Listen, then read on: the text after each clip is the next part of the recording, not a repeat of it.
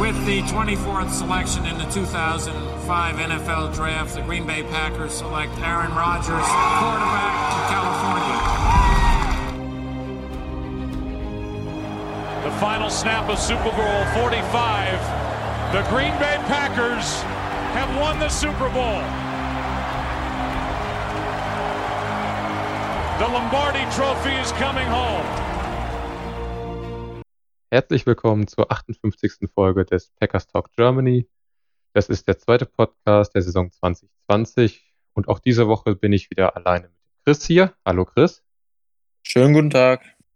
Nick ist leider immer noch zeitlich zu sehr verhindert, um hier aufzutauchen, daher machen wir es wieder zu zweit. Und So damit würde ich sagen, fangen wir auch direkt an mit unseren Bold Predictions. Die liefen nämlich richtig gut. Chris möchte Bescheiden, anfangen. ja. Ja, brauchen wir ja nicht groß drüber reden. Ich hatte Kirksey, Interception, Sack und 10 oder mehr Tackles. Das war weit davon weg. MBS hatte ich 150 Yards und zwei Touchdowns. Auch relativ weit weg. Und Passing Yards hatte ich unter 170 für die Lions. Da waren wir dann am Ende so weit um die 220. War auch nicht besonders knapp. Und ein 28-26 Sieg hatte ich ja für die Packers prognostiziert. Da waren wir dann deutlich drüber bei den Packers und bei den Lions mit fünf Punkten drunter dann auch ein gutes Stück. Aber du warst ja ein bisschen besser, zumindest beim Score. Ja, beim Score war ich relativ nah dran. 41 zu 35, was ich da getippt hatte. Dass sie da am Ende für die zwei Punkte gehen, ja Mai, gebe ich Ja, Ihnen jetzt mal. Aber dir, Kirksey, hat ja zumindest mehr als 10 Tackles gemacht. Also, Ja, Immerhin das. den weil meine Bolts waren noch für die Woche drei Touchdowns von TJ Hawkinson. Da war er auch relativ weit von entfernt, zum Glück, muss man sagen. Hat ja Ja. ziemlich stark gestartet, aber danach zum Glück nichts mehr gekommen. EQ hat leider wieder nicht gespielt. Schauen wir mal. Und ja, auf Right Guard hatten wir dann doch Lucas Patrick und nicht John Runyon. Aber ich denke, der hat seine Aufgabe auch zufriedenstellend gelöst. Von daher kann ich mit leben, dass wir da so daneben gegriffen haben. Ja, kann ich auch mit leben bei dem Spiel. Dann kommen Alles wir zum klar. Spiel. Gab jeweils ein Offense und ein Defense MVP. Offensiv habe ich mich für Aaron Jones entschieden, weil er einfach einen Franchise-Rekord aufgestellt hat mit den Laufyards pro Spiel. Er hat, war, oder nee, allgemein war er auch omnipräsent im Spiel. Pass, der eine gegen den Cornerback, den er, wo er hochsteigt und sich das Ding runterpflückt wie ein Receiver. Genial gemacht Ja. Der Lauf durch die Mitte, wo er genauso durch die Safeties durchläuft, dass die sich nicht einig sind, wer zuerst hingeht und der dadurch dann einfach 75 Yards bis in die Endzone läuft. Genial gespielt von ihm. Aber du Ja. hast, glaube ich, einen anderen genommen, oder? Ich habe einen anderen genommen, ja. Also AJ dann nach Boxscore und sowas die offensichtliche Wahl hat es auf jeden Fall auch verdient. Ähm, der Catch, den du gerade angesprochen hast, das ist halt das, was Running Backs dann heutzutage auch wertvoll macht in erster Linie. Ich habe mich dann am Ende für Corey Linsley tatsächlich entschieden. War für mich in dem Spiel von der insgesamt überragenden Leistung der O-Line dann nochmal das stärkste Glied. Auch wenn Jenkins und Bakhtiari und eigentlich auch Wagner für mich in dem Spiel auch sehr gut waren, war Lindsay für mich überragend, hat jetzt nach zwei Wochen die Saison noch kein einziges Pressure zugelassen. War im Run-Blocking in dem Spiel für mich exzellent, hat auch den 75er Touchdown von AJ nach der Halbzeit mit Jenkins zusammen freigeblockt und einen riesen Gap geöffnet. Und auch im Pass Protection war das für mich einfach extrem dominant. Ähm, ganz starkes Spiel. Und ich fand dann jetzt auch, als du dann AJ genommen hast, habe ich dann diese Woche mal geguckt, dass wir nicht beide denselben Spieler haben. War für mich dann Lindsay der zweitbeste Spieler in der Offense.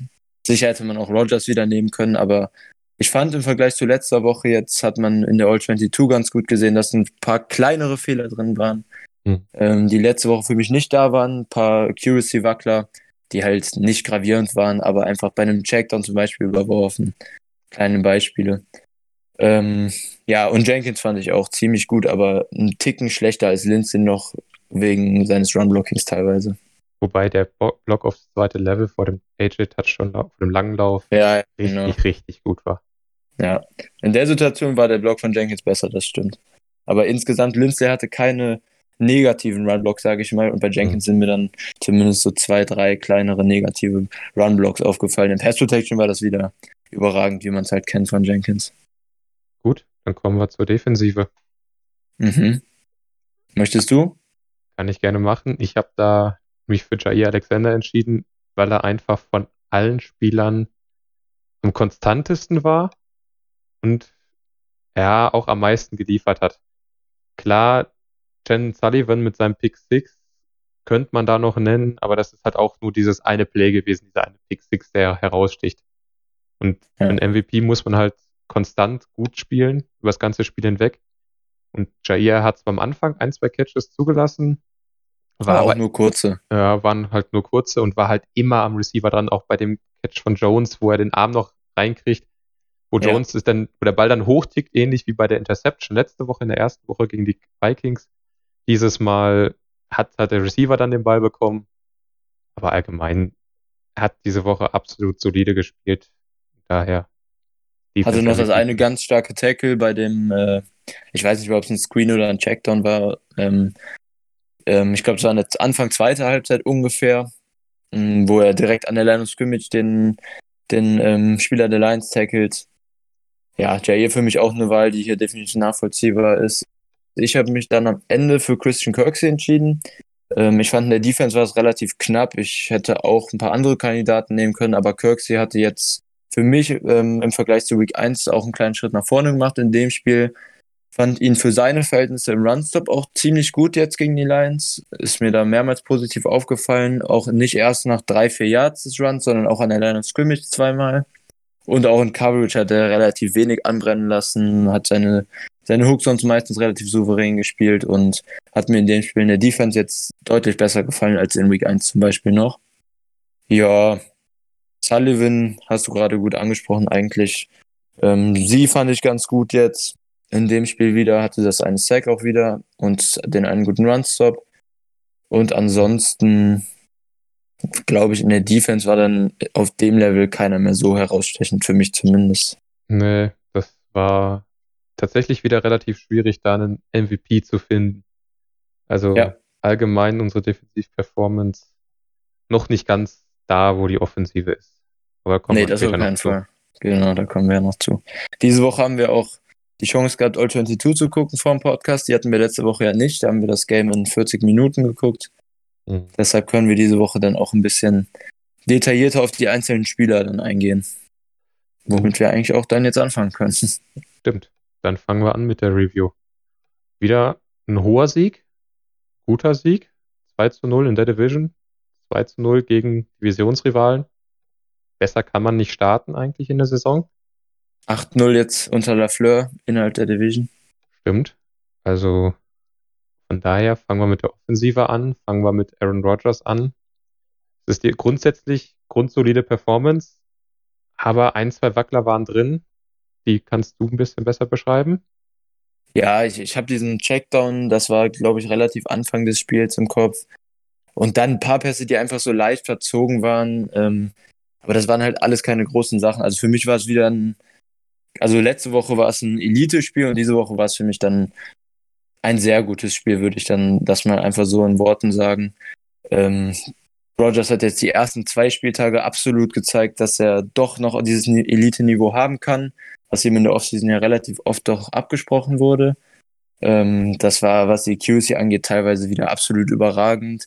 Sein Decision-Making die ersten zwei Wochen ist herausragend. Er hat noch kein einziges Play, was irgendwie eine Annäherung war, gefährlich zu sein für ein Turnover. Und was wir letzte Woche schon angesprochen haben, dieses im Rhythmus spielen, was jetzt deutlich, deutlich besser ist als die letzten zwei Jahre, ist einfach auch in dem Spiel wieder sehr gut gewesen. Und ich bin sehr, sehr zuversichtlich jetzt für die Saison auf dem Niveau, auf dem, mit dem Rogers jetzt im Moment auftritt. Glaube ich, haben wir dann mit der Offense in jedem Spiel eine Chance, mindestens 25 Punkte zu machen. Wir haben jetzt die ersten zwei Wochen jeweils 40 gemacht, da hatte Rogers einen sehr großen Anteil dran. Und das ist in meiner Sicht sehr, sehr vielversprechend jetzt für die nächsten Wochen.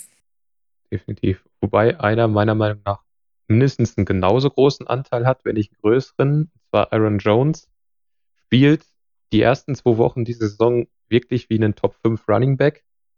Ja. Er setzt gut, gut er hat manchmal beim Decision Making, gerade in der ersten Woche, hat er da ein paar Wackler drin gehabt.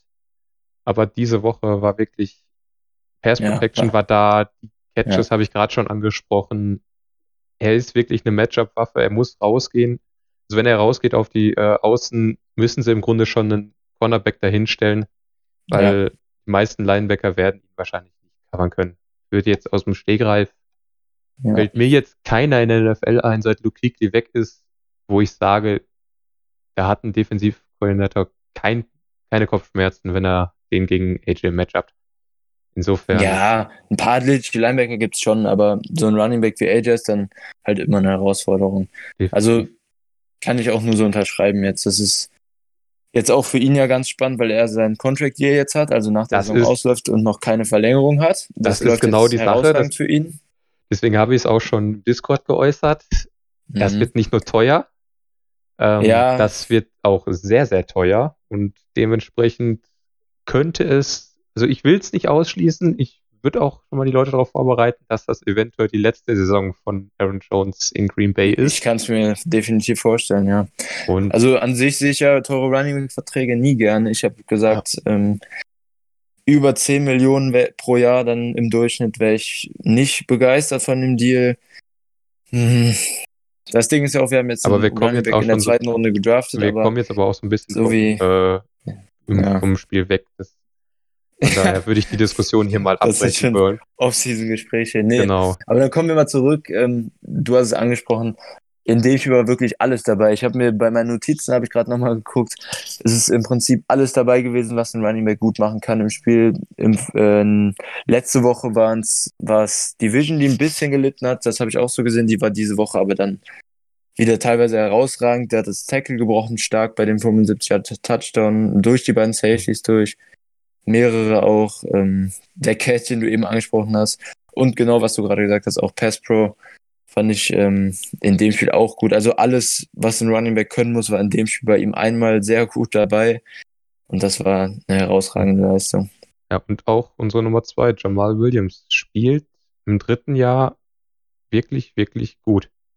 Er, also, also im, ja. im Vergleich zu den, nee, im vierten Jahr ist es ja, also er, letztes, Ja, ja, auch viertes, er, genau. Und, und ähm, er spielt deutlich besser als in den letzten beiden Jahren. Auch bei ihm die Sicht und die Entscheidungsfindung ist deutlich besser geworden. Er wirkt agiler. Er hat immer noch seine gleichen Stärken im Passspiel. Aber wie er läuft im Vergleich zu den ersten Jahren, er läuft da deutlich besser, deutlich, mit deutlich mehr, die Amis würden sagen Pop.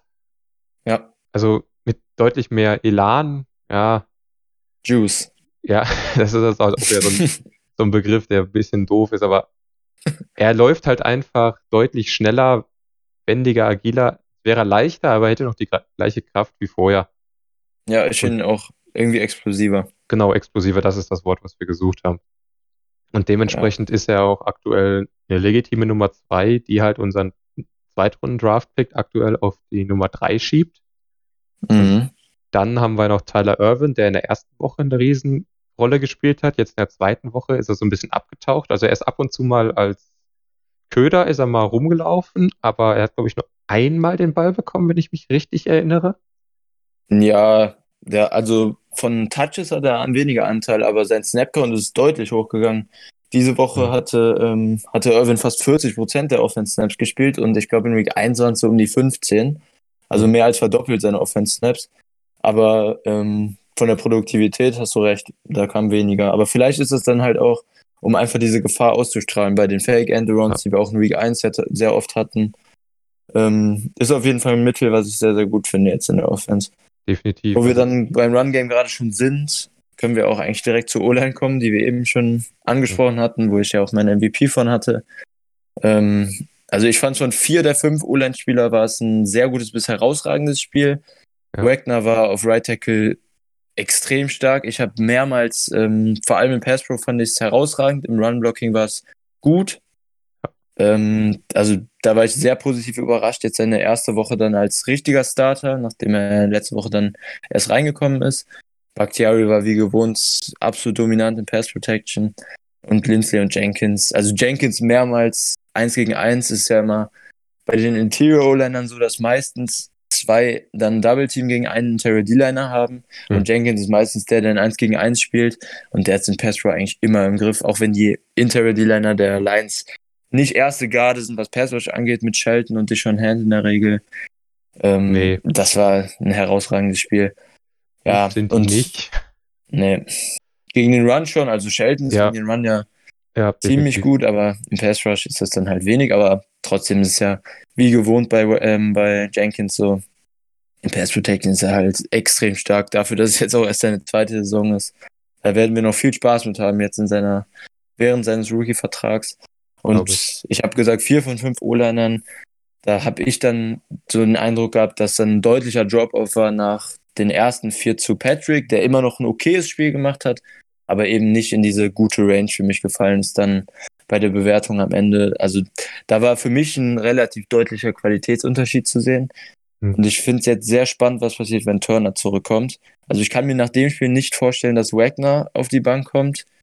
Ich denke, dann wird Turner einfach, wie es dann die meisten auch prognostiziert hatten, dann den Right Guard Spot wieder einnehmen von Patrick. Eventuell wird er aber auch erstmal als Backup starten. Aber es kommt ja eh darauf an, ob er wirklich richtig fit ist. Ja, da bin ich auch mal gespannt. All- Allgemein die O-Line war ich sehr beeindruckt von. Also die haben wirklich gut gespielt. Ich finde den Drop-Off nicht ganz so krass, wie du ihn beschrieben hast, von Patrick zu den anderen vier oder beziehungsweise von den anderen vier zu Patrick. Aber auch ich sehe diesen Right Guard Spot mit einem kritischen Auge. Man muss aber auch sagen, dass letzte Saison Turner auf Right Guard hatte auch so seine Momente, wo man sich dachte, hm, Ja, definitiv. geht auch besser.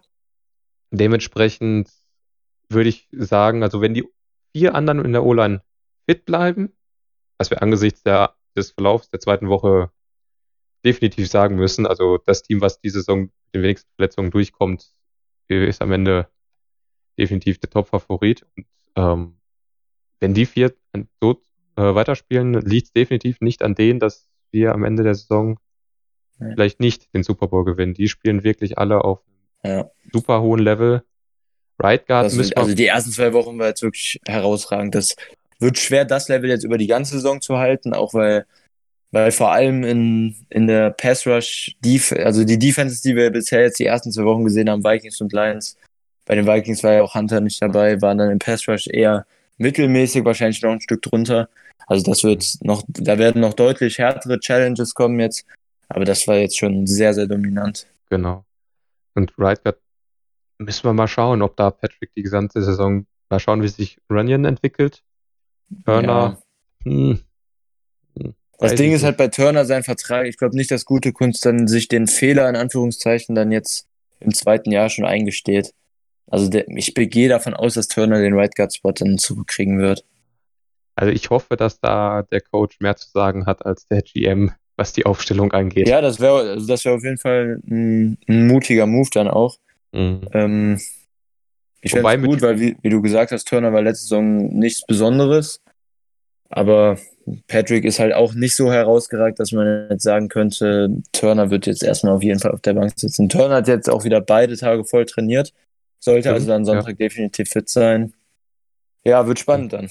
Genau. Ricky Wagner kann man noch loben. Super Verpflichtung. Hat, also vorher wusste man ja nicht so ganz genau, wenn er von den Lions kommt, wie gut ist er jetzt wirklich. Ja, vor allem nach der letzten Saison, wo er ein bisschen Down-Season hatte. Genau, also er hat sich super eingefügt in die Gruppe. Macht seinen Ja. Job gut. Habe ich ja eben Also- gesagt, sehr positiv überrascht auf jeden Fall. Dann kommen wir zu den Titans, wo meiner Meinung nach sich so ein bisschen die Preseason bestätigt oder was man von der Preseason, aus der Preseason gehört hat.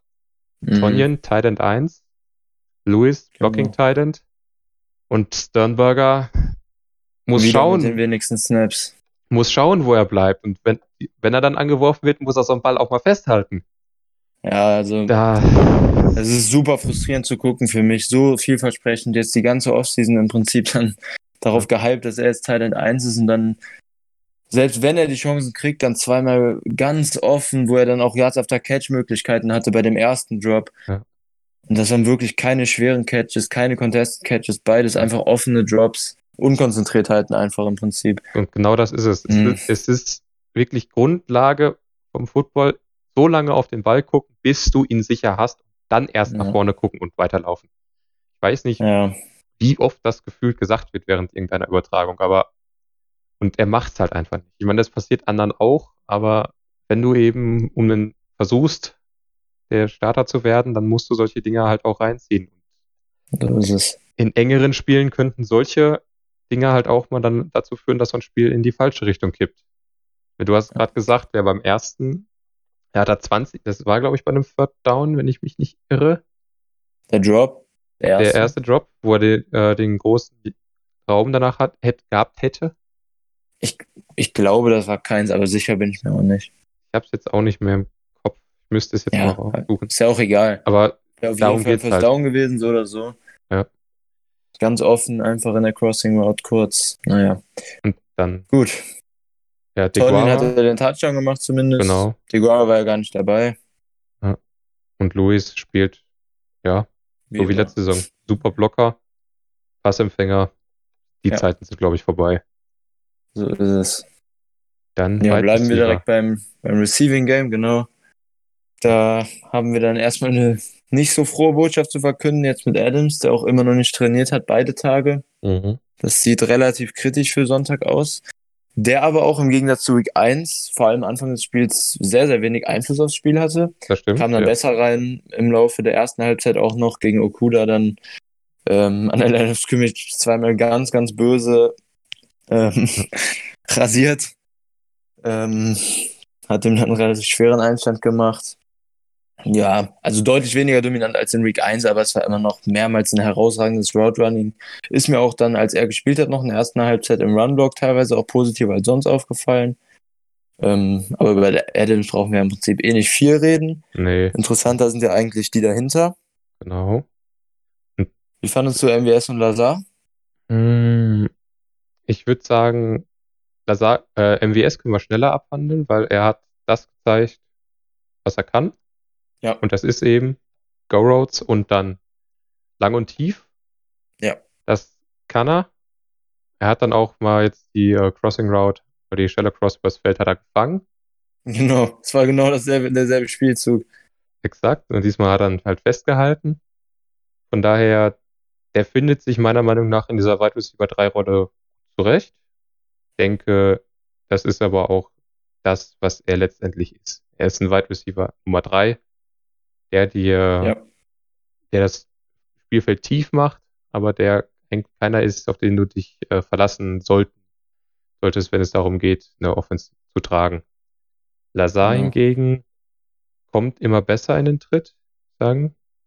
Hat, kommt, hat auch immer mehr die Verbindung mit Aaron Rodgers. Was mir noch so ein bisschen fehlt, ist, ähm, wie viel Raum er sich schafft. Ich weiß auch nicht, ob er das, ob das so ungefähr so seine Stärke ist, die Separation zwischen Cornerback und Wide Receiver zu schaffen. Aber er fängt die Bälle. Und darauf kommt es letztendlich drauf an. Ja, hatte auch wieder einen guten Contested Catch in dem Spiel. War nicht ähm, übermäßig auffällig, aber war so eine klassische, solide Leistung. MWS hat ja noch ganz zum Ende des Spiels dann den, die lange Bombe, die er mega schon gefangen hat. Richtig Mhm. starke Körperkontrolle, Körperbeherrschung. Ähm, ja. Wide Receiver war in dem Spiel insgesamt eigentlich gar nicht so der Hauptfaktor in der Offense, hatte ich so öfter das Gefühl. Im Gegensatz halt dazu, wie Adams in Week 1 die Offense im Prinzip im Alleingang dann getragen hat. Lazar hatte drei Catches, Adams drei und der MWS auch. Also im Prinzip Receiving Leader, was Receptions angeht, in dem Spiel war ja auch AJ. Ähm, da hat der Schein dann nicht getrügt.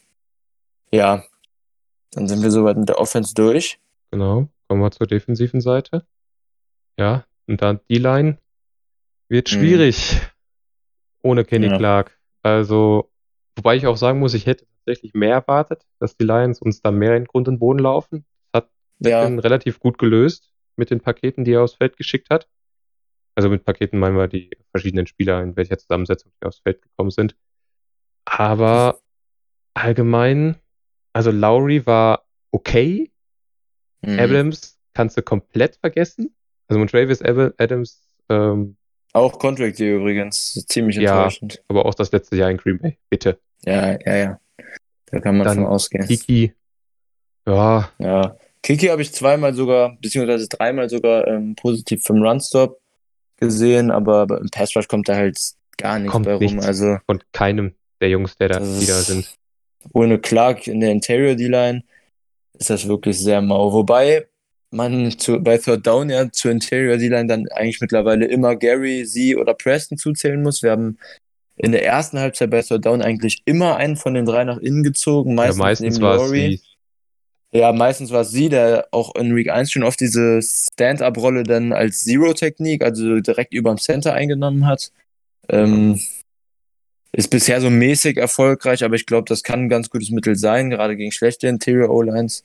Mhm. Ähm, ja, also im Pass Rush, wir haben es gerade eigentlich ganz gut gesagt, wir brauchen klar dringend zurück. Und im Run-Stop haben unsere Linebacker das ein bisschen wettgemacht jetzt in dem Spiel. Aber da hatte bis auf Kiki in der Interior D-Line im Run-Stop ähm, auch wenig, hat die Interior D-Line wenig Einfluss drauf gehabt. Lancaster im Prinzip die Rolle, die er haben soll, dann als Nose-Tackle Double Teams zu essen ähm, und dann die Räume frei zu machen, wird von ihm auch nur so mittelmäßig, wenn überhaupt, erfüllt. Naja, also, Ja, also es war ja in der Offseason schon klar, dass das eine Positionsgruppe ist, wo wir Mangel haben. Ja.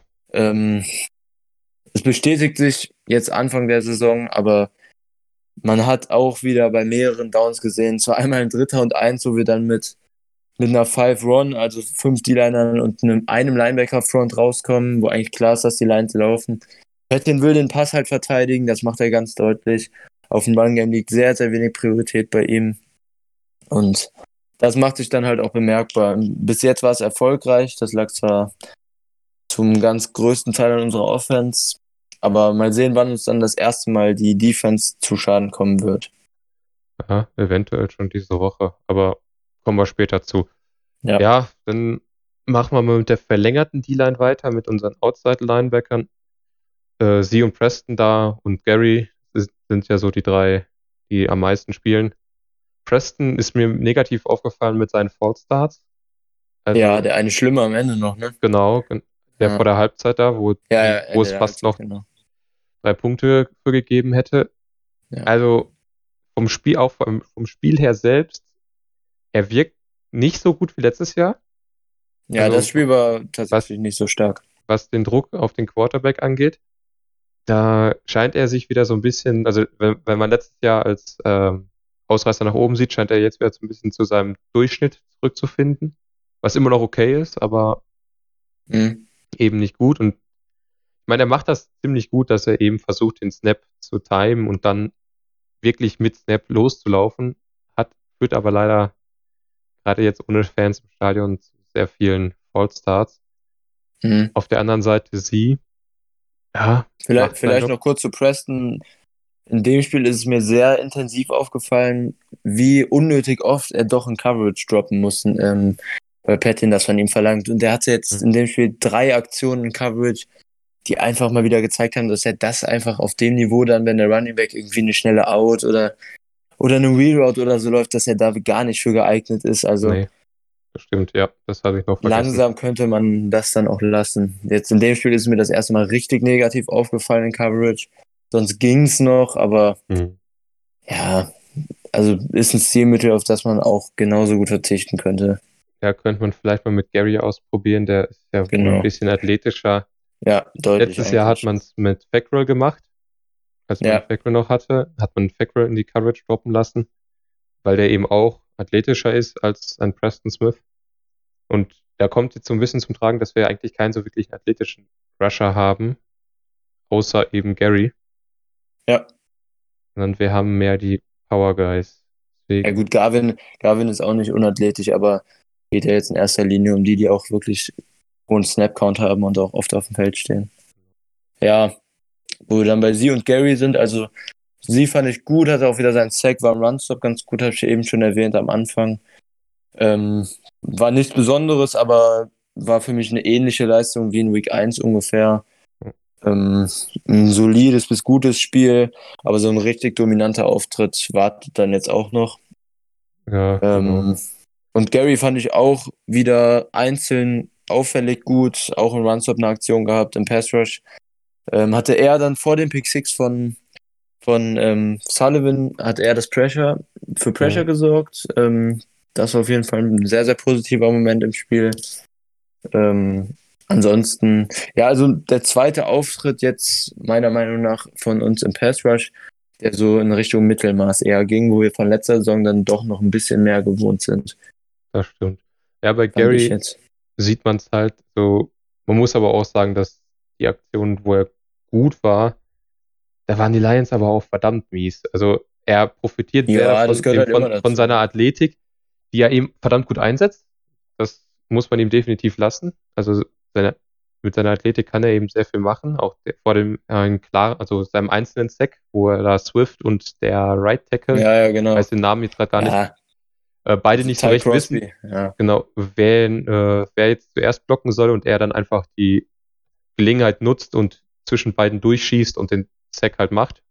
ja, das war mehr so ein Effort-Play halt als irgendwas Technisches. Genau. Aber auch das musst du halt erstmal machen. Durch das Genau. Double Team dann sehen, dass da ein Fehler gemacht wird, durchschießen. Ja.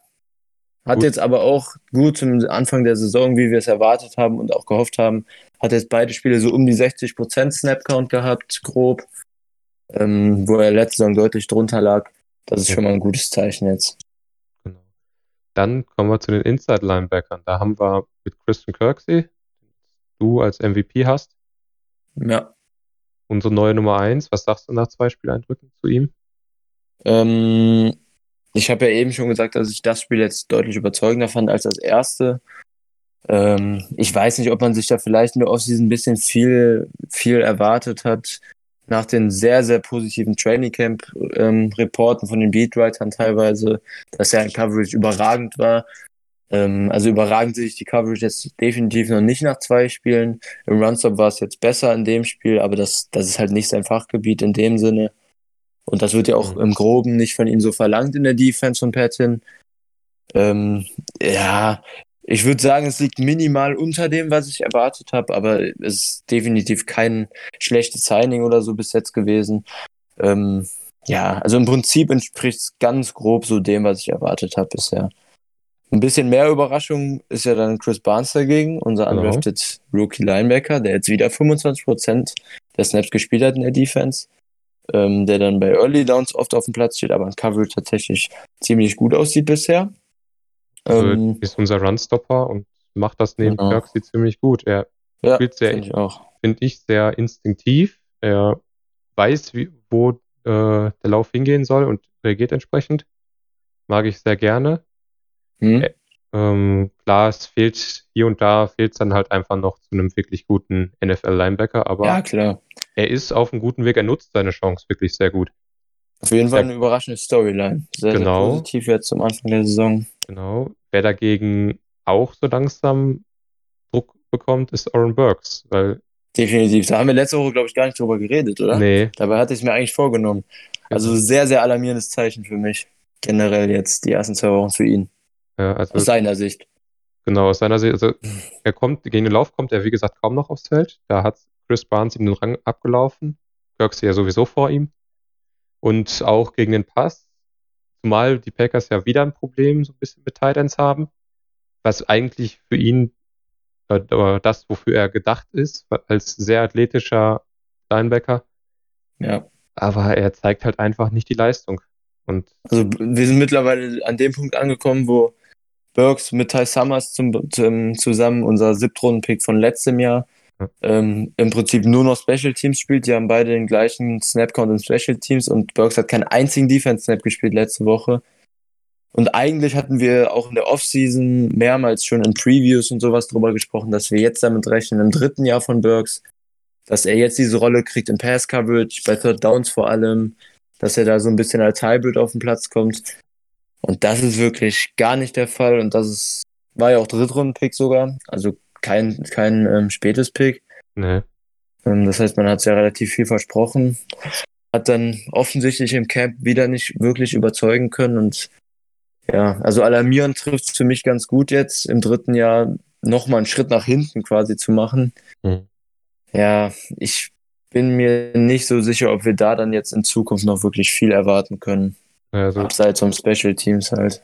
er ist meiner Meinung nach zusammen mit Monty Adams, wenn im Kader noch was verändert wird an Cuts oder Trades, also Mhm. gerade bei was Cuts angeht, könnten die, sind die zwei für mich die Leute, die an 1 unter 2 stehen. Also 1 Adams, Ja. also Monty Adams aus der D-Line, nicht der Wide Receiver, und Nummer 2 ist Oren Burks. Da müssen wir jetzt mal Ja. schauen, ob der sich vielleicht noch fängt, vielleicht einfach nur langsam in die Saison reinstartet, Mhm. aber auch da, Bezweifle es auch, ja. genau. Beides sogar Drittrunden-Picks auch gewesen, Adams sogar auch. Ja. Tja, Gut, dann Ja. kommen wir zu den Cornerbacks. Da haben wir zumindest mal zwei Erfolgsgeschichten zu erzählen. Theoretisch sogar drei. eigentlich Mit- drei, ja. Alexander King und Sullivan. Alexander hat super, also er hat nicht super gespielt, er hat gut, konstant gespielt. Als Ja, Nummer 1 Corner, macht seine Aufgabe gut. Er ist, also das ist so das, das Spiel, würde ich sagen, ist so die Basis, was man so von ihm erwarten kann mhm. in diesem Jahr. King auf der anderen Seite hat- wird auch immer konstanter, also er hat weniger Ausschläge nach oben und nach unten. ja, definitiv. Gerade die nach unten finde ich sehr gut, dass er die reduziert kriegt. Wenn er Hat jetzt auch kein einziges Target bekommen in dem Spiel. Deshalb, genau, deshalb zum Beispiel, wenn man das Spiel in 40 guckt, im Prinzip gar nicht zu bewerten, weil man von ihm dann nichts sieht, einfach das ganze Ja. Bei, bei der All 22 sieht man es dann halt ganz gut. Also King Saisonstart jetzt auch Contract Year ähm, war definitiv ziemlich gut. Und Jair jetzt die ersten zwei Wochen halt bis auf den Touchdown gegen Thielen in Week 1 sa- sieht das schon sehr, sehr gut aus. Ja, und Sully haben wir eben schon angesprochen. Jan Sullivan ähm, hatte das Pick 6, das war herausragend, aber das war dann halt die eine herausragende Aktion. In Coverage war er dann zweimal für mich noch ziemlich gut, hatte aber dann auch diesen einen dritten und zehn, wo er ziemlich viel Inside Leverage gegen Amendola hat und dann ganz einfach die Out zum First Down kassiert hat. Ähm, aber definitiv insgesamt auch ein gutes Spiel für mich gemacht. Also alle drei in dem Spiel ähm, definitiv auf der positiven Seite des Spektrums. Dann äh, für alle Leute, die sich fragen, was mit Josh Jackson los ist. Outside hat er eine sehr, sehr schöne Aktion gehabt. Ich weiß gar nicht Ja. mehr, ich glaube, es war gegen Marvin Jones. Hab's jetzt nicht mehr im Kopf genau. Auf jeden Fall Der covert Deep ihn, Ball ganz am Ende. genau, der, der tiefe Pass, covert ihn wunderbar mit der Außenlinie zusammen. Ja, Also das war Das- mustergültig. Genau, das war wirklich, wenn er das öfter zeigt, er wird nicht an King und Alexander vorbeikommen. Und im Slot ähm, haben wir in seinem ersten Jahr gesehen, was passiert, wenn Genau. er im Slot spielt. Nämlich nichts Gutes für uns. Ja. Ähm, er wird ein Ersatzmann bleiben für die Outside Corner. Gehe ich jetzt zumindest für diese Saison auch mal stark von aus. Hat jetzt auch wieder nur 8%, also ist nicht nah dran irgendwie an der Rotationsrolle. 8%, die kamen dann im Prinzip auch durch seine 5 Snaps dann der Garbage Time zustande. Genau, also Ja, ist aktuell nicht, Ja. der, nicht in der Nähe der Startelf. genau. Ja, Regan Green können wir vielleicht noch erwähnen, der, der eher sogar Linebacker als Safety ist. Ja. Ähm, war für mich ein relativ unspektakuläres Spiel. Hatte jetzt ähm, auch ein bisschen mehr Snaps als Week 1, 36% diese Woche. Mhm. Ähm, ist ja, hatte letzte Saison ja vor seiner Verletzung super gespielt, die zwei Spiele in dieser Rolle neben Martinez bei Third Downs. Genau. Die hatte er auch jetzt in dem Spiel teilweise, war aber relativ unspektakulär. Also war, war ein solides Spiel. Ja, der hat, ähm, er hat auch nicht gestartet auf der Position. Gestartet hatte Mhm. Will Redmond, ein anderer Backup Safety, der aber meines Erachtens auch nur eine unterdurchschnittliche Leistung gezeigt hat. Dementsprechend war Ja, wahrscheinlich wobei Redmond ja auch eigentlich in der Garbage Time dann vor allem eher reinkam, hat zwölf Snaps gehabt in dem Spiel. Ja. Ähm, Zum Vergleich, vielleicht Green hatte 21, also ein bisschen mehr. Ja, also Redmond ist mir auch weder positiv noch negativ auch in der All-22 nicht aufgefallen. ja, so, waren halt da. Hatte eine gute Aktion, glaube ich, die, ähm, die mir da aufgefallen ist in Coverage. Ansonsten waren halt auch nur zwölf Snaps, also viel kann man nicht erwarten dann. Nee, Ja, dann kommen wir zu den Safeties. Genau. Willst du anfangen? Nee, mach du ruhig. Ja, Amos wieder, also, er startet auch sehr, sehr langsam rein in die Saison, möchte ich mal behaupten. Mhm. Der eine Touchdown, wo er, das sieht man tatsächlich sehr schön ähm, auf dem Film. Savage steht so, dass er dem, bei dem Passempfänger verfolgen könnte. Und Amos steht halt genau parallel zum Quarterback und sieht ihn wahrscheinlich, den Passempfänger. Aber aufgrund seiner Körperhaltung, aufgrund seiner Position, kann er und der Speed, die der Wide Receiver hat, nicht dem Wide Receiver folgen und wird dementsprechend auf falschen Fuß erwischt und der Ball geht halt Ja, an ihm vorbei in die Endzone Touchdown. das war eine schwache Aktion in Coverage auf jeden Fall. Allgemein, er wirkt Coverage, man, er ist auch wieder nicht viel aufgefallen, hatte aber leider diese ein, zwei negativen Ausrutscher. Den einen großen habe ich jetzt gerade genannt. Noch so zwei, drei andere Aktionen, wo er. Anfang des Spiels auch ein mieses Tackle einmal verpasst. das habe ich jetzt tatsächlich sogar gar nicht auf dem Schirm. Das war das Play, als ähm, Savage und Amos da zusammen. Was, was Swift? Ich bin mir nicht mehr sicher. Kann gut sein, dass Ah, es ja. Swift war. Mhm. Das war so ein kurzer Pass nach links, wo dann Amos auch vorher in Coverage nicht so gut aussah und dann beide das Tackle verpasst haben, wo dann nochmal extra Yards auf der Catch draufgekommen sind. ah, ja. War für mich auch eher negativ in dem Spiel.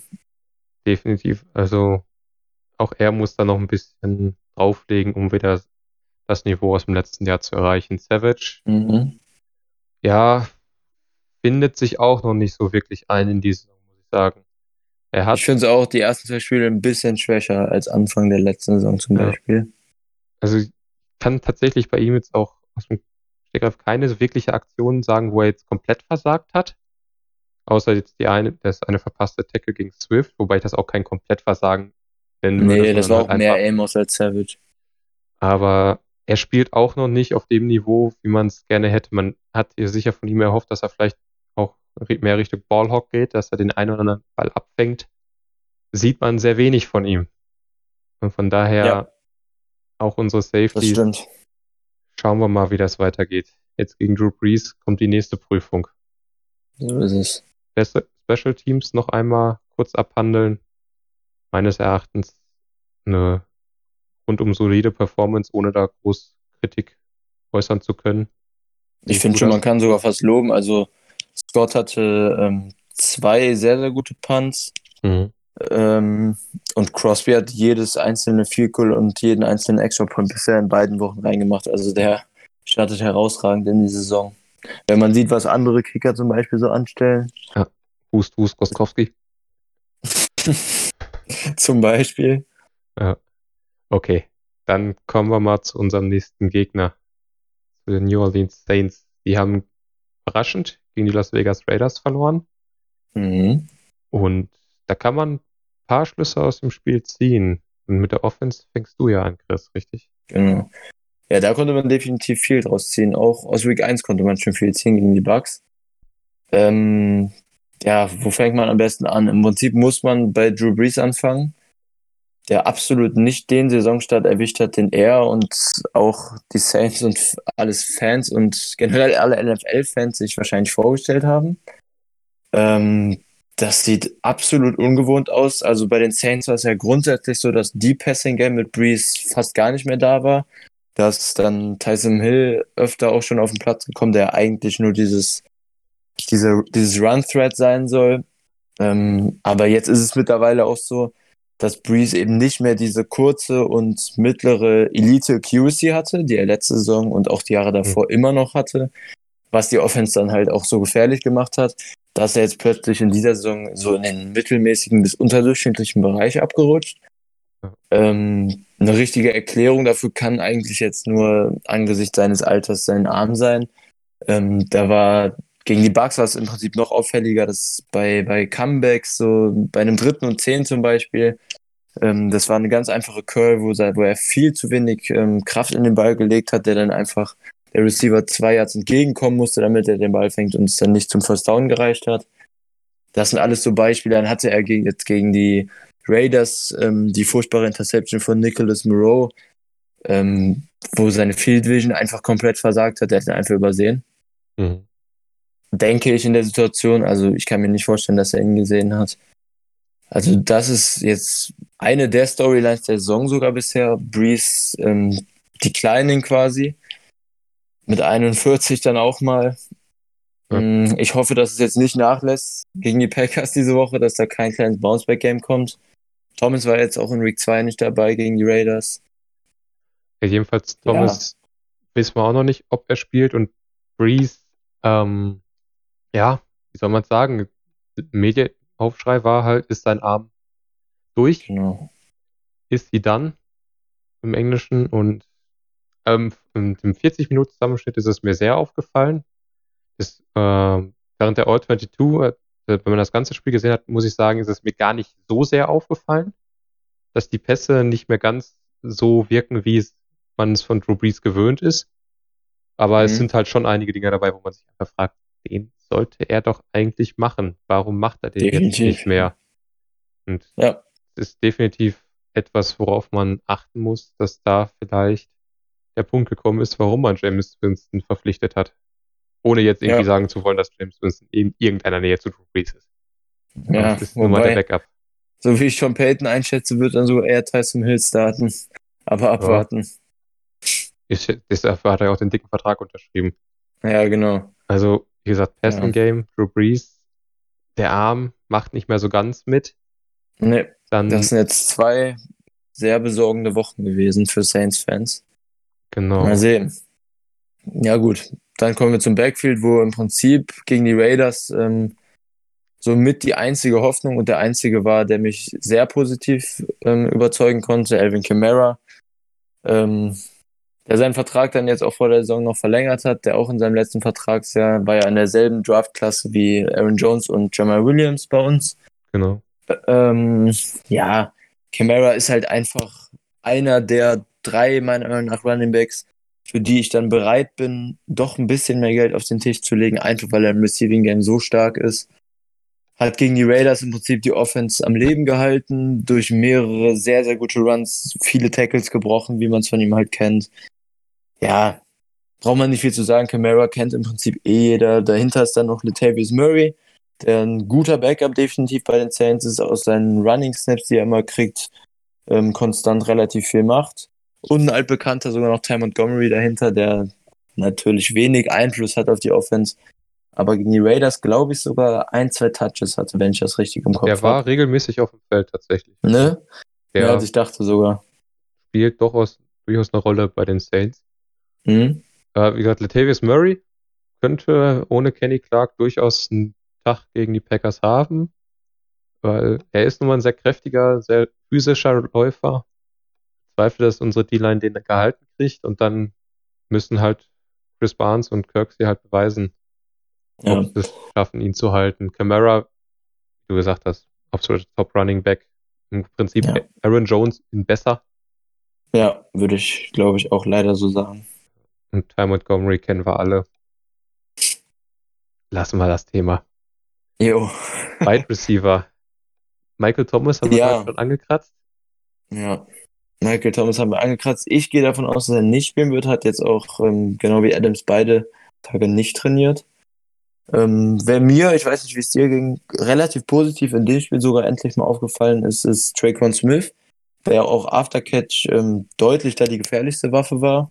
Ja, mir auch, Hat, definitiv. hatte da mehrere Tackles auch gebrochen und noch Yards danach nach dem Catch rausgeholt.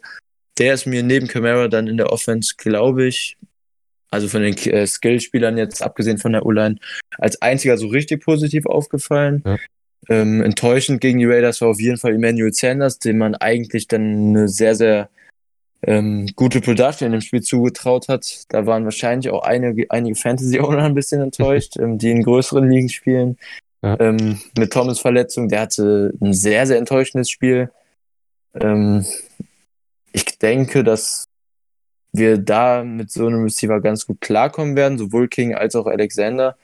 Ja. Ähm, ja, und dann haben die Saints dahinter im Prinzip nur noch Marcus Callaway, ein Wide Receiver undrafted, der mir, den ich mir als undrafted Free Agent dann nach dem Draft für die Packers gewünscht hatte, der mir bei Tennessee teilweise ganz gut gefallen hat, wo ich ihn dann bei anderen Tapes so gesehen hatte. Der ist jetzt bei den Saints. Ähm, ist so ein physischer Receiver, aber der hat halt nicht viel Einfluss auf die Offense. Ähm, hat jetzt gegen die Raiders mh, sogar 22% Snaps, liegt aber dann halt auch an der Thomas-Verletzung. Ja, zu Thomas braucht man nicht viel sagen, den kennt ja eh jeder. Absolute Possession-Receiver-Maschine. Aber mal abwarten, ob er spielt. Wie gesagt, ich bezweifle es eher. Und man sieht noch mal den Einfluss, den er hatte auf die Offensive. Also den Einfluss, also den positiven Einfluss von Thomas auf die Saints-Offensive merkt man dann doch schon Das war deutlich. Sowieso. Und dann Titans. Jared Cook, da wo die Nummer Ja, 1. Jared Cook, auch ein alter Bekannter. Mhm. Ist zwar schon ein paar Jahre länger her als bei Montgomery, aber ein paar werden ihn sicherlich kennen, noch in Packers Zeiten. Ähm, ist als Receiving Threat einer der besten Titans der NFL, meiner Meinung nach. Ähm, ist jetzt mittlerweile auch sogar schon 33. Auch aber ähnlich wie Kategorie Sanders jetzt in dem Spiel. Ähm, Cook enttäuschend wenig in die Offense eingebunden, beziehungsweise ziemlich gut dann von Littleton bei den Raiders rausgenommen worden in dem Spiel.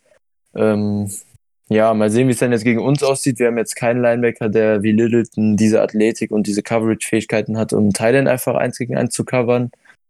Ähm, Wäre was für Oren Burks, wenn er spielen ja, würde? Theoretisch, ja, aber da gehe ich mal nicht von aus. Adam Troutman hatte mhm. den einen schönen Catch, der ähm, Rookie Tight Mhm. War sogar mein Tight 1 vom Draft. Ich weiß gar nicht mehr, wie es bei dir aussah. Weiß wahrscheinlich Tight aus dem Kopf, wer sagt. Tight 1 dieses Jahr. Troutman, ja, war mein Talent 1. Nee, ich glaube, dieses Jahr war, war nicht Albert O. Nee, den hast du doch nicht als Talent 1. Wahrscheinlich Bryson Hopkins oder so. Nee, ich glaube, ich hatte ja, egal. O, aber es ist ja auch nicht Thema. Ja. Ähm, und Josh Hill, der auch noch relativ viele Snaps spielt. Die, ähm, die Saints spielen auch einiges mit zwei Titans in der Regel. Ähm, ja, und dann im Prinzip das stärkste Glied der Offense was auch gegen die Raiders ähm, mich zumindest wieder relativ überzeugt hat, auch wenn die Raiders jetzt keinen besonders starken Passrush haben, ist die O-Line. Da kann man eigentlich anfangen beim, ja, sollte, ja, sollte das beste Tackle-Duo der NFL sein. Wenn ich so grob drüber nachdenke. Taron Armstead und Ryan Ramchick, ähm, beides, also Ramchick ist mittlerweile ein Elite-Right Tackle und Armstead ist mindestens ein sehr guter Right Tackle, äh, Left Tackle natürlich. Ähm, und dann, dann geht es halt in Interior weiter mit, ähm, mit Andrew Speed, der eigentlich immer so die Schwachstelle in der Line war, trotz seiner Vertragsverlängerung vor der letzten Saison, aber letztes Spiel gegen die Raiders mir mehrfach positiv zum Beispiel aufgefallen ist. Dann haben wir noch Cesar Ruiz, der ja sogar das First-Round-Pick war der Saints und ähm, erste Woche verletzt war und jetzt ähm, war er zwar fit, aber hat dann noch ähm, Wurde dann noch von Nick Easton ersetzt, der in Week 1 auch gespielt hat, der auch solide ist. Und auf Center kennen wir alle aus derselben Draftklasse mit Elton Jenkins zusammen, waren letztes Jahr die beiden besten Rookie-Interior O-Liner.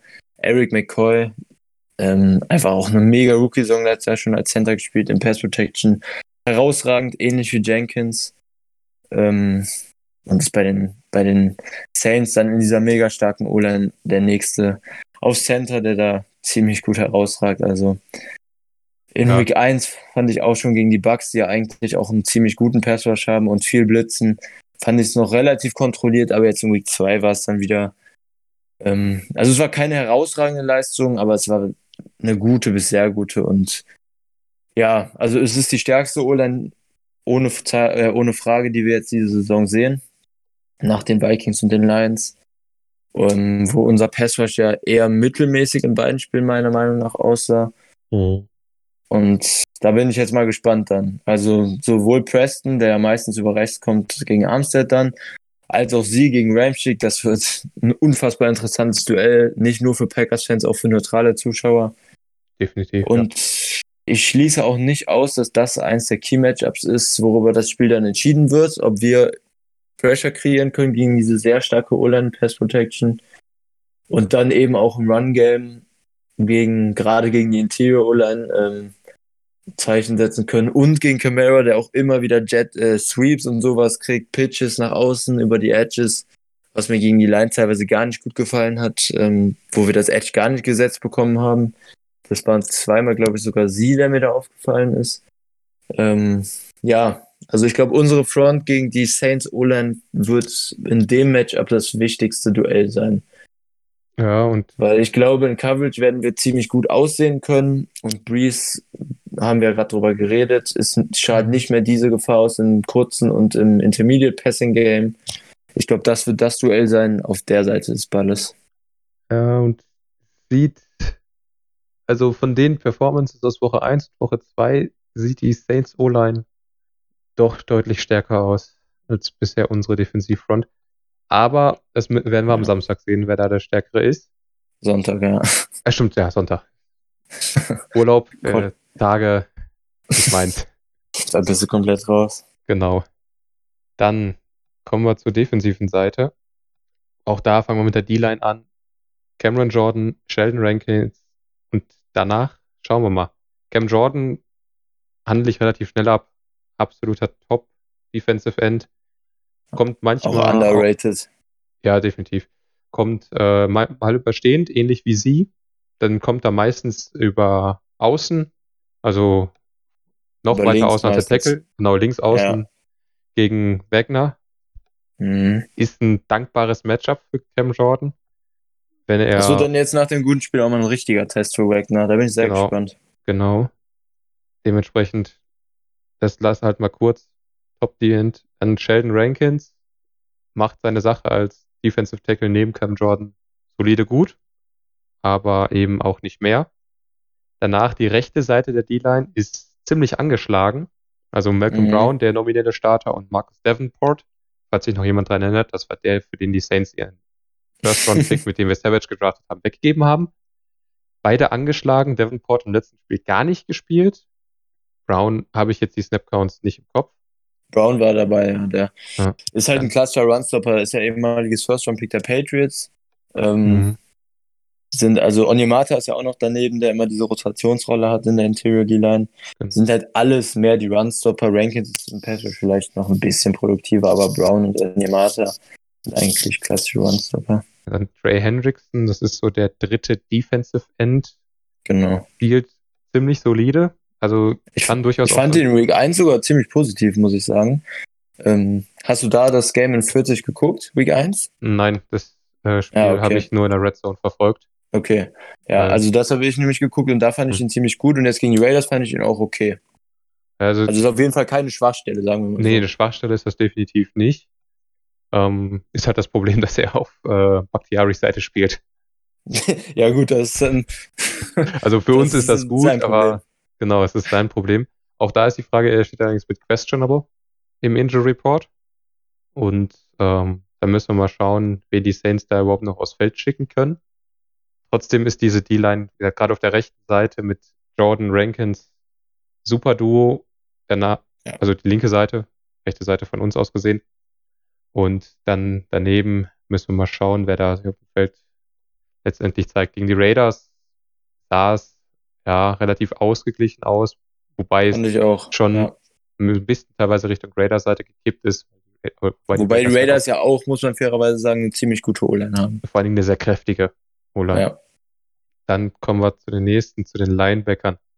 V- Vielleicht kann man in der D-Line noch äh, ganz kurz undrafted Rookie Malcolm Roach erwähnen, der jetzt in beiden Spielen ähm, im Runstop sehr, sehr gut aussah. Auch eine Überraschung, der hat relativ viele Snaps bekommen. Ich weiß gar nicht mehr genau, wie viele es jetzt gegen die Raiders waren. Ähm, aber ziemlich viel gespielt und auch ziemlich gut gespielt. 36% waren es. Mhm. Ähm, ist halt auch so ein Runstopper wie die anderen, aber das sah jetzt in den ersten zwei Spielen ziemlich gut aus für einen undrafted Rookie. Jetzt darfst du Linebacker gerne machen. Äh, mir ist der Herr Roach tatsächlich gar nicht aufgefallen. Ja, Aber- der war im ersten Spiel noch ein bisschen stärker tatsächlich, aber Okay. im zweiten hat er auch zwei, drei Mal positiv im Runstop auf jeden Fall. Im Pass ist er halt ein Non-Faktor, aber Ja, Linebacker haben sie mit Demario Davis einen sehr guten Weakside-Linebacker. Die Saints spielen eine 4-3-Front, das heißt Weakside-Linebacker Demario Davis rein theoretisch. Dann kommt der Middle-Linebacker Alex Anzalone. Gut zu erkennen an Mhm. der Clay Matthews Gedächtnishaarpracht. Und daneben ein gewisser Herr Caden Ellis, letztes Jahr Viert- oder Fünftrunden-Pick, glaube ich. Nee, Siebtrunden-Pick sogar. Aber die Saints haben gegen die Raiders sehr viel ähm, mit einem Defensive Back auf Linebacker-Level gespielt. Und zwar einem Herrn Gardner Johnson. ja, Äh, also Caden Ellis hatte keinen einzigen Snap gegen die Raiders. Genau, Defensiv. deswegen, ja, Gardner Johnson war da häufig neben Demario Davis und Alex Anzalone auf dem Feld und der macht seine Sache wirklich extrem gut. Also über Demario Davis möchte ich gar nicht viele Worte verlieren. Der ist seit Jahren in der NFL, spielt seit Jahren Top Football. Er kann blitzen, der kann covern. Der Ja, spielt gegen den also- Lauf ein absolut Ja. perfektes Spiel. Hatte Anzalone, ja letzte Saison seine richtige Breakout-Saison. Davor Genau. war er bei den Jets immer so solide bis gut. Und letzte Saison war dann auf einmal bei den Saints eine absolute Elite-Saison. ja, ist bei den Jets halt auch wahrscheinlich so ein bisschen untergegangen. Ja, Er kann es halt nicht so wirklich ausstechen als guter Spieler. ja. Äh, Alex Anzalone ist so ein bisschen das, der Schwachpunkt von den Linebackern als Middle Linebacker. Er spielt ziemlich ähnlich zu Demario Davis, also täuscht Blitzes an, geht, versucht über die Mitte, ähm, über gecallte Blitzes äh, den Quarterback unter Druck zu setzen. Ähm, schafft das aber auch eigentlich nur, wenn er wirklich eine freie Bahn hat und durchkommt. Also Pass Rush Moves, irgendwie sowas braucht man da gar nicht erwarten. Äh, Runfits spielt er auch okay, wobei er hat das meiner Meinung nach das, Problem hat, dass er bei Läufen, die über außen gehen, gerne mal im Verkehr zwischen den ganzen Spielern so ein bisschen verschwindet und dann nicht rechtzeitig zum Tackle da ist und dann der Läufer außen vorbeigehen kann. Dafür haben sie aber, wie gesagt, den Herrn Gardner Johnson noch in der Mitte, der das Trio sozusagen vollständig macht. Unglaublich schneller, unglaublich agiler, kleiner Defensive Back. Ähm, meine mein Vergleich für ihn beim Draft war Micah Hyde. Und ja. er spielt wirklich auf einem absoluten Ausnahmeniveau. Er hat gegen die Raiders hat er Darren Waller gecovert. Wenn er den mal nicht gecovert hat, ist Darren Waller komplett eskaliert. Er kann, wird als Matchup-Waffe eingesetzt. Übrigens auch ein interessantes Matchup, was ich sehen könnte, ist Gardner Johnson gegen Aaron Jones. Könnte mir sehr gut vorstellen, dass oh ja, ja. das das Matchup wird, was bei uns für die Offensive sehr entscheidend wird. Wobei da auch Demario Davis einer der wenigen Linebacker ist, dem ich das auch zutrauen würde. Ich Teilweise. glaube, dafür hat er nicht mehr die Speed. Ich glaube, dafür fehlt ihm die Speed. Ja, also Davis ist schon ein ziemlich athletischer Linebacker eigentlich. Der geht auch öfter. Ist auch öfter. Der, mit, der äh, geht öfter in die Coverage rein und macht das ja. auch ziemlich gut, aber es sind halt mehr Zone-Coverage tatsächlich. Wobei ja. auch da also, wieder was aufgefallen ist beim Razor-Spiel. Am Anfang hatten die Saints ein unheimliches Problem mit Abstimmungen den, zu den Zonen. Man hat, äh, gerade am Anfang des Spiels war es immer wieder so, dass Malcolm Jenkins, der von den Eagles rübergekommen ist zu den Saints, ähm, immer wieder am Anfang des Spielzugs noch am Gestikulieren war, die Leute am Verschieben war und dann der Ball schon gesnappt wurde und dadurch dementsprechend die, äh, Aufstellung nicht gestimmt hat bei den Saints. Das konnten die Raiders relativ gut ausnutzen. Das hat sich zum Ende des Spiels ja ein bisschen gebessert, meines Erachtens. Aber vielleicht scheint da die Abstimmung noch nicht so ganz zu stimmen bezüglich ja. ähm, der neuen Spielzüge. Ich weiß jetzt aber auch nicht, ob die irgendwie den Koordinator gewechselt haben in der Defensive. Ich glaube, es eigentlich. Nee, nicht. die haben immer noch Dennis Allen. Ja. Trotzdem, ähm, was sie noch haben, ist Zach Bowen, den wir gar nicht gesehen haben während des Spiels. Hm. Ein Linebacker, der uns im Draft relativ gut gefallen hat. Auch so ein Edge-Linebacker-Hybrid. Genau. Also, da ist sehr viel individuelles Talent zusammen auf dem Second Level, Linebacker-Level. Wenn man jetzt Gardner Johnson so viel wie er Linebacker spielt, muss man ihn eigentlich schon zu den Linebackern dazu zählen. Er ja, ist aber nomin also nominell ist er, Snaps ist er Slot Corner eigentlich. Genau, nominell ist er der Slot Corner. Ja. Dann, dann macht er direkt noch weiter mit Cornerbacks. Genau. Nee, Und mich mehr. Gut. Wie gesagt, Cornerbacks, Janoris Jenkins, Marshall Latimore, Marshall Latimore, absoluter Elite-Corner. Hat kein, hat jetzt kein größeres Matchup-Problem bei den Packers. Also der wahrscheinlich auf seiner Seite bleiben, weil Janoris Jenkins eigentlich nur seine Seite spielt und sich da jetzt auch im zweiten Jahr oder beim dritten Jahr bei den Saints, ich weiß das jetzt gerade gar nicht. Er wurde letzte Saison ja von den Giants gecuttet, also gewaved und dann ja. äh, geclaimed von den Saints. Ende genau. der Saison. Der hat da inzwischen auch seinen Groove gefunden, spielt ähnlich wie King, hatte er so ein bisschen Konstanzprobleme, hat da aber auch inzwischen zugelegt, spielt einen absolut soliden zweiten Cornerback. Ja, ist ja also jetzt in die Saison ist er ziemlich gut reingekommen. Genau. Sogar. Dann, wie gesagt, die, auf der Nickelback-Position Gardner Johnson ja. verschiebt zu den Linebackern rüber, der den schieben sie dahin, wo sie ihn brauchen. Patrick Robertson haben sie da noch, einen sehr erfahrenen Slot-Corner, der aber auch schon auf dem Decline ist. Der war. Ja, der spielt Eagles. nicht mehr viel. Nee, der spielt wirklich nicht mehr viel.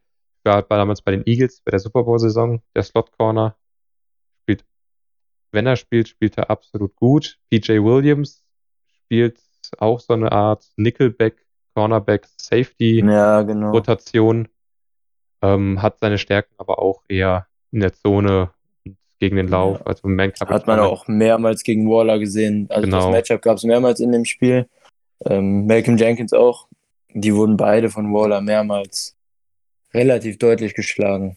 Also wie hast du eigentlich eben schon gesagt, der Einzige, der einigermaßen hinbekommen hat, war Gardner Johnson.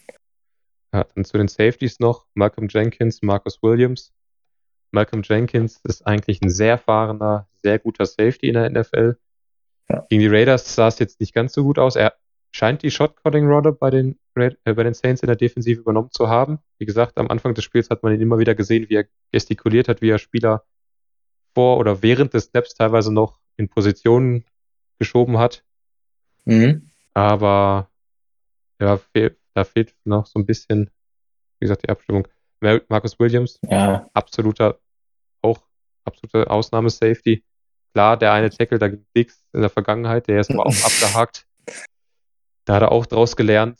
Was auffällt, die Saints Defensive Backs tackeln relativ wenig mit ihren Armen. Also die schmeißen sich eher komplett mit dem Körper rein, dass sie wirklich Ja, versuchen, Arm-Tackles zu machen. das kann ja alles Coaching-Vorgabe und so sein, das weiß man nie. Genau. Muss man mal schauen, wie das sich auf das Spiel auswirkt, weil zum Beispiel Jordan Jones auch ziemlich gut darin ist, Arm-Tackles zu brechen.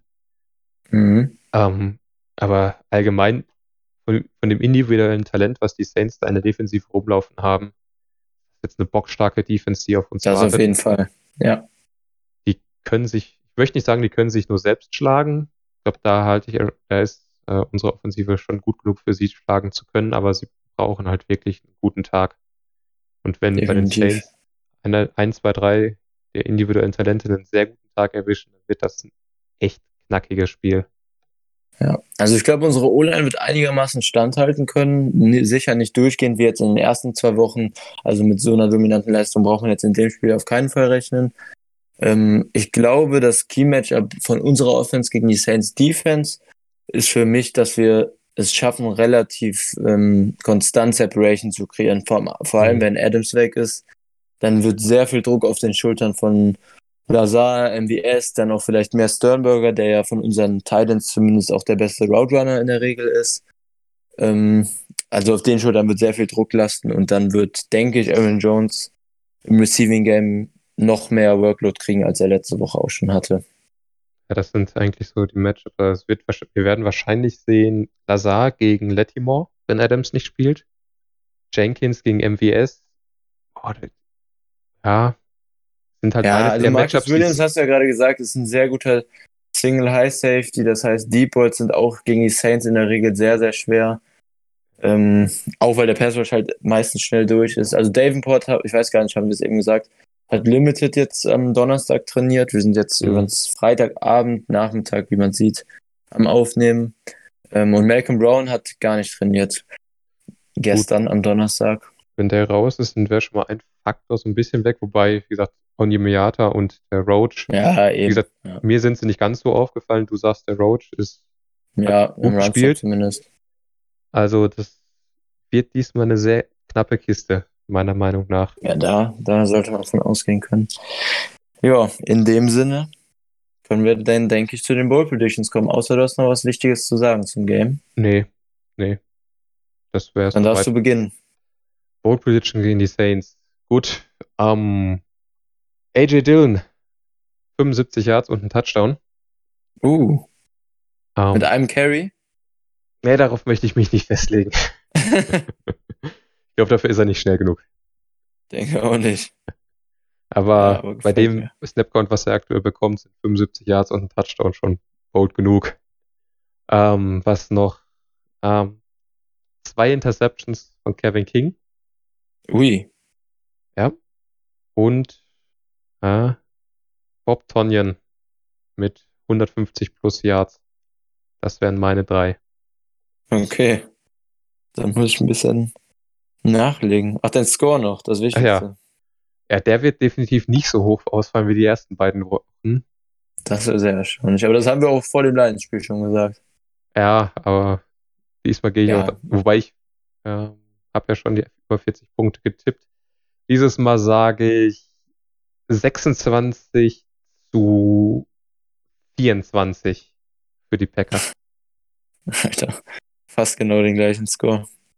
Aber gut, mache ich erstmal meine Board Predictions. Mhm.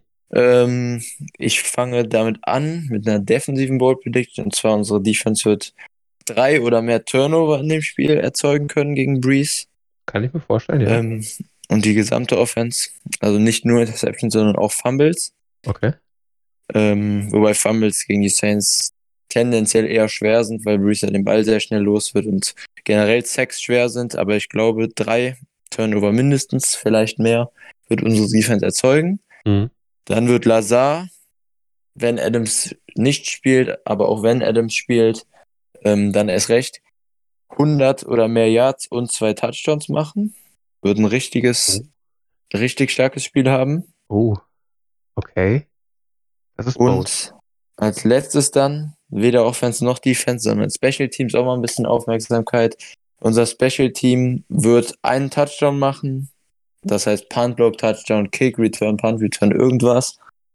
Mhm. Und dazu noch ein Punt oder ein Field Goal blocken. Ho. Okay, das ist Also wirklich. Top-Leistung vom Special Teams. Die braucht man Ja. wahrscheinlich auch in dem Spiel. Mittlerweile hat man ja Gefühl, Offense und Defense dann auch jeden Spieler so einzeln durch und jeden Ja. Teamstat durch. Da muss man mal zum Special Team ausweichen. Okay. Ja, und ich habe ja schon gesagt, Score ist fast identisch. Ich habe mich am Ende für einen 25-24 Sieg für die Packers entschieden. Also sehr, sehr knapp alles. Ja, das muss man ja im Prinzip von ausgehen. Ne? Also Ja. gut, Dann war es das für diese Woche. Wir bisschen bedanken, länger uns, als letzte Woche. wir bedanken uns fürs Zuhören und viel Spaß beim Spiel. Go Pack Go. Ja, auch von mir nochmal danke fürs Zuhören. Bis nächste Woche. Go Pack Go.